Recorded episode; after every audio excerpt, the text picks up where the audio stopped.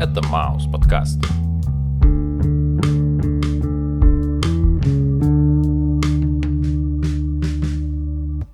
Привет, чувак. Йоу, Как твои дела? по тихой грусти.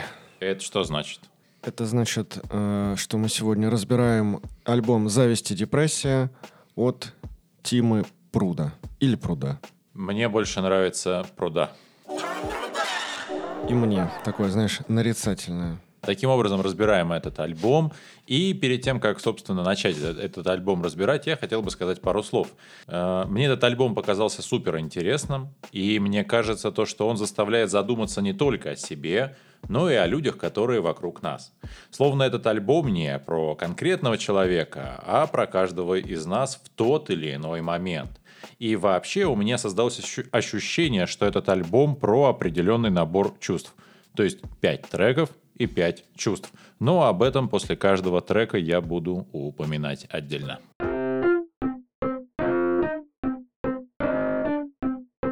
Итак, самый первый трек под названием «Тимка Прудик». Первый трек, и я буквально сразу же погружаюсь в интереснейшую контрастную атмосферу. То есть супер спокойная гитара с семерочками против яркого и выразительного вокала. И для меня этот трек словно интро, что погружает нас в пучины внутреннего мира, где есть желание быть похожим на талантливого гострайтера Фрэнка Оушена, который в сольной карьере создал два альбома, что вошли в список 500 величайших альбомов всех времен от Rolling Stones. Парицвет. Замечательно.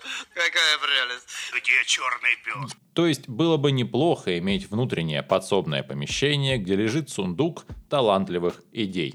Дальше идет строчка розовый минус белый. И это круто, потому что розовый цвет, будучи разбавленным оттенком красного, впитал в себя некие его свойства, то есть страстность и безудержность. Однако в розовом цвете присутствует и белый, собственно говоря, чем он и разбавлен.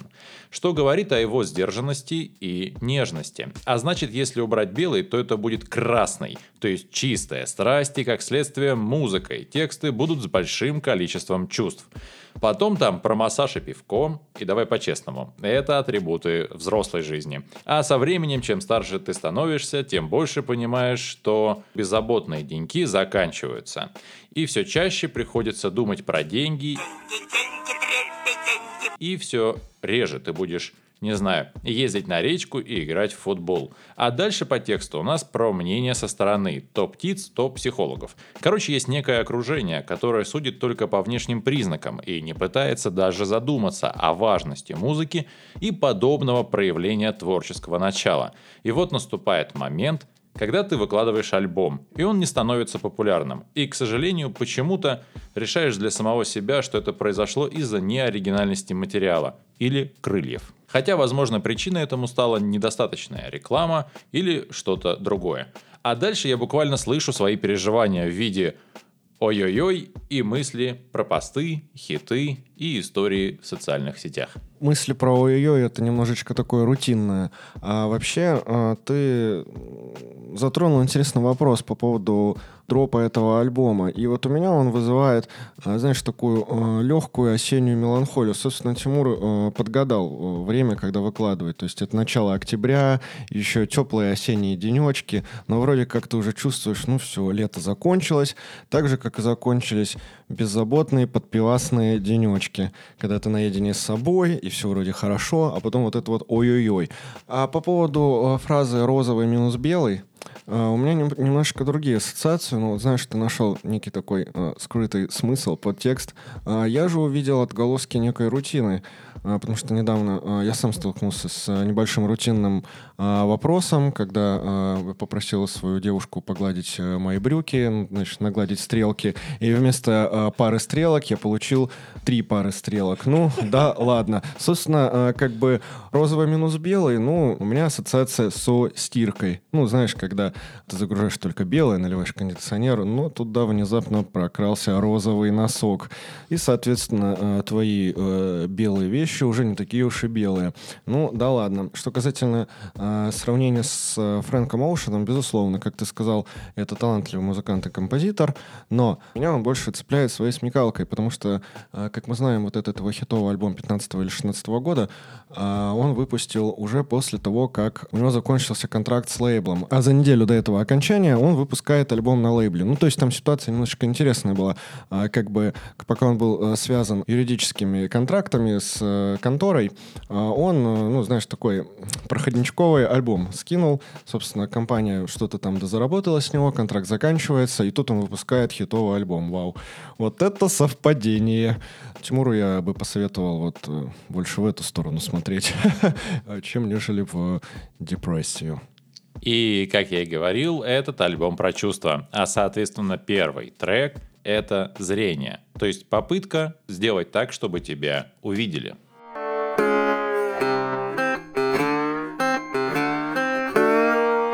Второй трек называется «Убегаю».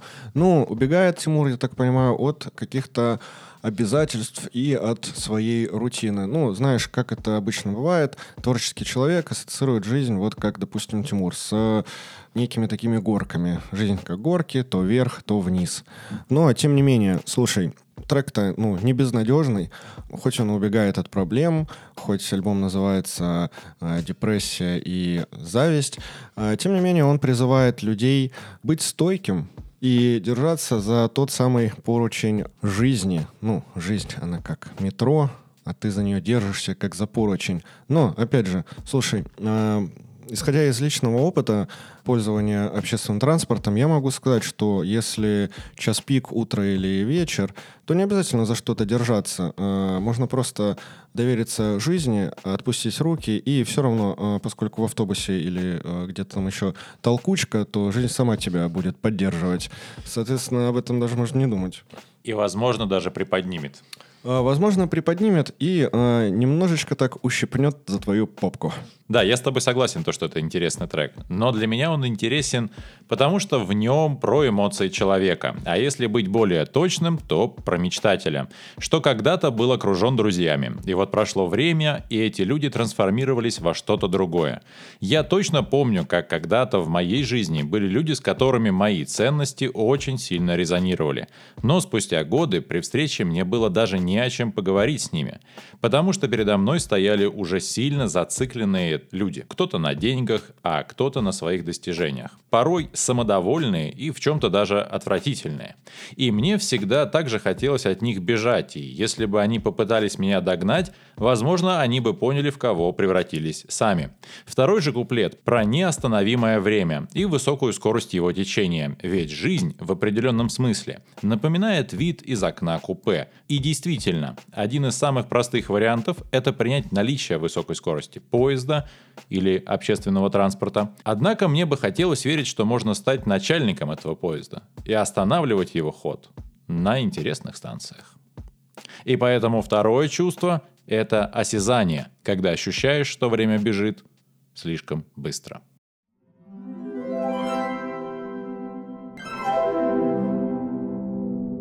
Третий трек под названием «Weekend». У меня тоже появилась рифма «Я хочу потанцевать с тобой, Старбой». И это идеальное сочетание трех букв, что образует слово «бой» в слове «старбой», как я это называю слово в слове, или «прусская матрешка». Ну, а теперь к треку. По сути, это некая форма признания талантливого музыканта. И интересно, что герой песни словно пишет письмо к некой звезде, где рассказывает о себе и о своей жизни, которая проходит под саундтрек состоящий из песен конкретного альбома. Очень прямое высказывание, не оставляющее сомнений в таланте и того, кто пишет это письмо, и того, кому оно адресовано. И у меня есть чувство, что этот трек мог бы услышать Weekend. Но, возможно, в том, что это не случится, тоже есть свой романтический шарм шарм неосуществленности. То есть это дает возможность пофантазировать и словно побыть свободным в возможных сценариях этого гипотетического события. И вот после всего, что я сказал, мне кажется, что на самом деле я как бы не должен был слышать этих слов. Ну, тех слов, которые в песне. Ведь это в первую очередь похоже на разговор с самим собой. А я должен был лишь только услышать музыку и попытаться уловить тот самый скрытый смысл. Честно говоря, мне понравилось, как он называет The Weeknd выходным. Типа, мой выходной. А там же такой прикол, то что как будто бы его никнейм был образован из-за того, что они вдвоем с другом любили куда-то поехать на тачке, и вот однажды они так хорошо отдохнули, что они решили, что проект музыкальный должен называться ну, выходной. Выходной. Ну, знаешь, типа, как э, корабль назовешь, так он и э, поплывет. Ну, знаешь, на чилле, на расслабоне. Вот. а, ну, кстати, да, классный альбом Starboy, но э, мне нравится больше последний альбом After Hours, кажется, так он называется. Он поинтереснее, на мой взгляд. Вот. Ну, и ранние синглы тоже крутые. Вот. Ну и вообще, Weeknd мне симпатизирует как э, поп-исполнитель. Ну и вообще такой, знаешь, черный парень с ангельским голосочком, как я. Вот. А еще мне понравилось, э, как ты сказал, э, что это письмо как будто бы адресовано Уикенду, э, которое он, возможно, прочитает, а возможно, никогда не прочитает. И в этом есть что-то романтичное. Действительно, соглашусь, ведь я сам неоднократно отправлял э, письма в Эми Уотсон, и она их так и не прочитала. Хотя э, я настойчиво предлагал ей приехать э, в Россию, э, возможно, даже в Петербург. Я бы сам туда подтянулся, мы бы погуляли по этому красивейшему городу. Вот. Но она променяла меня на э, советскую жизнь. Сказала Авада Кедавра. Да, она вообще ничего не сказала. Ну, да ладно, э, все-таки есть в этом что-то свое своя какая-то романтика. И в заключение обсуждения этого трека третье чувство — это слух. Ведь именно в звуке многие люди находят свое успокоение. Ну, а я добавлю, э, если все-таки Эмма Уотсон слушает наш подкаст, а я знаю, ты его слушаешь, Эмма, знай, что, э, ну, ты мне больше не нужна.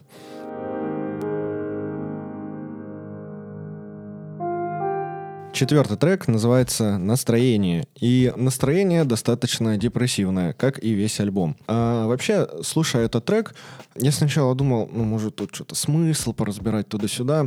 Но э, сколько раз я его не переслушивал, в голове у меня почему-то были кадры из одного фильма, кстати, я его уже упоминал в нашем подкасте, называется «Внутри» э, Льюина Дэвиса. И, в общем, там про музыканта. Фильм 2013 года, кажется, очень интересный, э, и советую всем к, к просмотру. Ну, в общем, там тоже проблемы э, молодого музыканта, который э, выступает по э, каким-то барам, и вроде как он талантлив, но при этом не может пробиться в высший эшелон всех этих селебрити. Ну и к тому же жару поддают бытовые проблемы, там, женщина, друг и так далее и тому подобное. Классный фильм, классная песня, э, и, ну, очень здорово, когда трек вызывает какие-то э, ассоциации. А четвертый трек действительно интересный. И если ты его рассматривал с точки зрения кино, то я, пожалуй, покопаюсь в самом треке.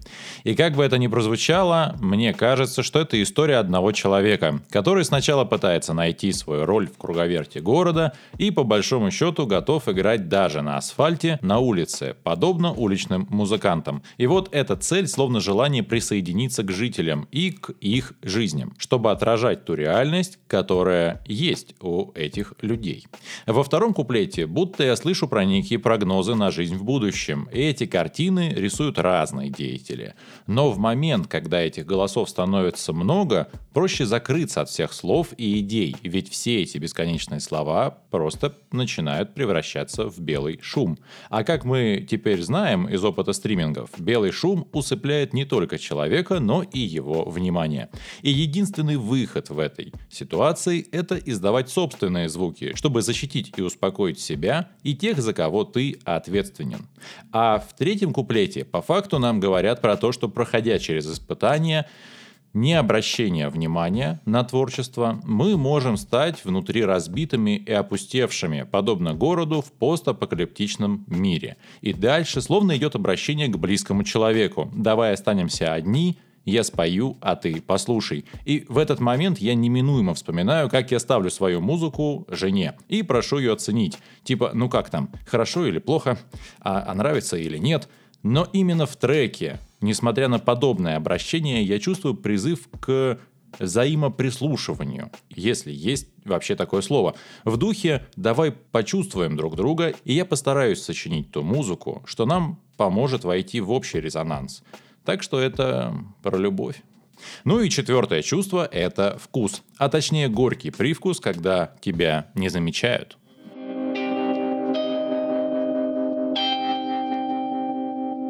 Пятый трек под названием «Бумажный самолетик». Это мой любимый трек. И тут у меня целая кипа ассоциаций. Ну, во-первых, это словно отсылка к телеграмму. То есть каждый из слушателей может отправить альбом как благую весть своему близкому другу или подруге. И возможно, что эти люди будут там, где автор никогда не был физически, но там будет звучать его голос и его песни.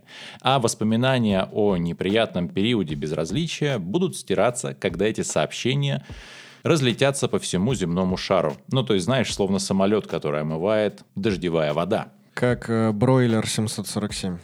А, у тебя еще усы, поэтому я почему-то прям представил этого пилота, а, который орет а, в экран телевизора. Так вот, и нежелание стараться – это равнозначно желанию быть честным в своем творчестве.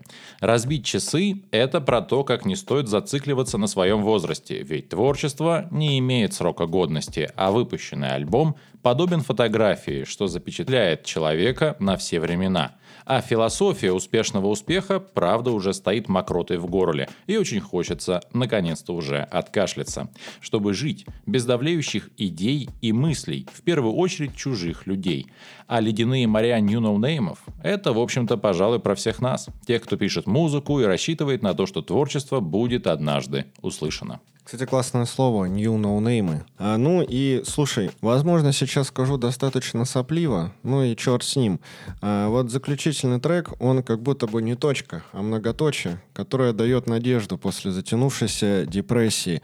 Знаешь, как будто вот ты оглядываешься на прослушанный альбом и понимаешь, что душа музыканта, она ранимая.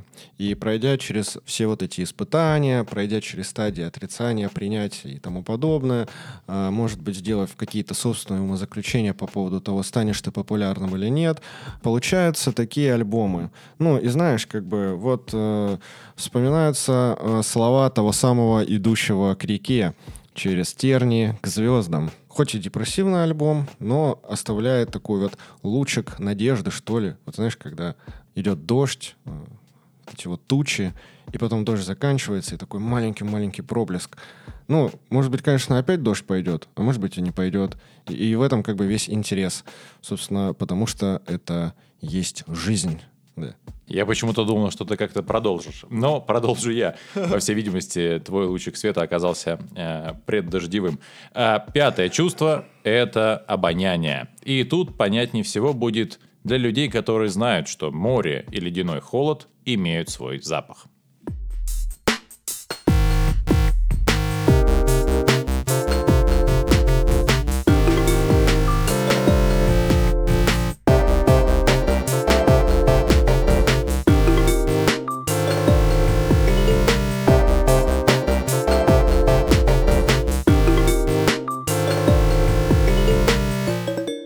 Итак, мы подходим к некой форме вывода. И мое шестое чувство или интуиция подсказывает мне следующее. В наше столь неспокойное время, когда из страны уехали многие суперизвестные артисты, писатели и художники, по сути главная сцена страны осталась, если не абсолютно пустой, то, по крайней мере, сильно придевшей. И в общем и целом эти уехавшие люди являлись создателями той самой мейнстрим-культуры для страны. А значит, на исторических часах пришло время, когда те самые new no будут формировать в том или ином смысле новую аудиальную и новую визуальную культуру.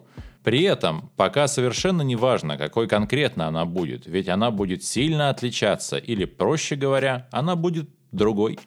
Попытка привести эту новую культуру в конкретную точку рискует стать навязыванием или принуждением, поэтому стихийное развитие в моих глазах является более перспективным и интересным. Безусловно, я являюсь адептом идеи, что личность и творчество – это две совершенно разные вещи, которые, безусловно, могут влиять друг на друга, однако сила этого влияния, к сожалению или к счастью, невелика. И в момент, когда я слушал этот альбом, я понял, что музыка, в которой артист рассказывает про свои идеалы, переживания, ощущения и надежды на светлое и счастливое будущее, мне близка. И подобное влияние на новую, формирующуюся аудиальную культуру страны, мне кажется, хорошим. Потому что здесь нет места фальши. Здесь только честность и волнение не только за себя, но и за судьбы окружающих. Ведь прислушаться к мыслям и попробовать понять того, кто рядом с тобой, это, пожалуй, одно из самых сложных занятий в этом столь изменчивом современном мире. Хаце, упавший в реку коуч, оказался не в ресурсе, но в потоке – бам бам бам бам бам Спасибо за прослушивание нашего подкаста и не забывайте его оценить. Обязательно подписывайтесь на Яндекс Музыка, Apple Podcasts, Мэйв, группу ВК, Telegram и, конечно же, звук. Ну а с вами был, пожалуй, лучший подкаст, открывающий завесу тайны балансирования бутылками Машанского. Маус подкаст. Пуки-пуки-ва. Пуки-пуки.